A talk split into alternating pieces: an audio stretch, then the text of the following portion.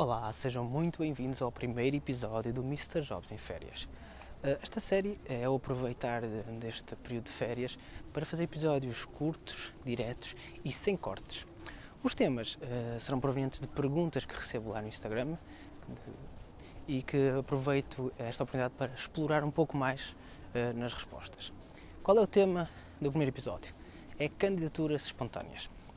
Uh, recebido muitas perguntas relacionadas com as candidaturas espontâneas de como preencher, ou melhor, como otimizar a ficha de candidatura quando o site disponibiliza, ou como otimizar o currículo para enviar estas candidaturas espontâneas. Contudo, uh, surgiu-me aqui uh, um ponto que ainda é mais importante, que e lá, acabei por lançar uh, essa sondagem lá no Instagram. Se as pessoas já tinham tido sucesso, ou conheciam alguém que já tinha tido sucesso, através de uma candidatura espontânea. E o resultado acabou por ser aquilo que eu, que eu achava. 95% de, das respostas foi que não. Ou seja, nunca tiveram uma resposta positiva ou não conhecem ninguém que conseguiu obter uma resposta positiva através destas candidaturas espontâneas. Uh, isto porque é que acontece? Uh, não é culpa dos candidatos. É, é aqui, ou melhor, não é só culpa dos candidatos. É culpa dos candidatos, mas o mercado também leva para que as pessoas façam essas candidaturas espontâneas não terem sucesso. Ou seja, se nós formos ao site de uma empresa, eh, vemos logo em destaque o trabalho connosco ou candidato para trabalhar connosco.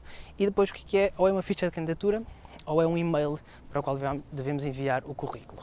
O problema disto é que grande parte das empresas depois não agarra nessa base de dados quando precisa realmente de alguém. Porquê? Porque é uma base de dados extensa, eh, muitas vezes com currículos totalmente inadequados.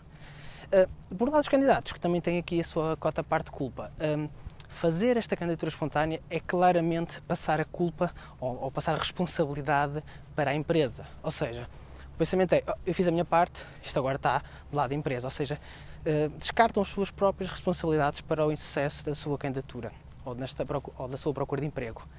Um, e se formos analisar, é muito mais fácil fazer isso eh, dessa forma, ou seja, aproveitar aquilo que o mercado nos dá e eh, mesmo que isso vá fazer com que não tenhamos sucesso, mas ao menos eh, fomos levados pela onda e tiramos a responsabilidade do nosso lado, ou seja, eu fiz o que o mercado me pediu, eu fiz aquilo que devia ter feito, ou seja, enviar o meu currículo. Contudo, esta parte das candidaturas espontâneas vai trazer pouquíssimos resultados e é preciso, quem quer realmente fazer ou trabalhar a sua procura de emprego com base em candidaturas espontâneas, tem que trabalhar isto de uma forma muito diferente, muito mais efetiva. Contudo, há um problema. Fazer candidaturas espontâneas da forma correta dá muito mais trabalho, envolve um grande empenho, um grande, um, uma grande necessidade de energia da parte dos candidatos. E a verdade é que muitas pessoas não estão preparadas um, para impor essa energia, esse tempo na sua procura de emprego. Porque é possível ter sucesso nas candidaturas espontâneas, sim, mas nunca no formato atual do mercado. Eh, é, é possível ter sucesso nas candidaturas espontâneas, por exemplo, através de networking, através do relacionamento com as pessoas, através do conversar e conhecer o mercado.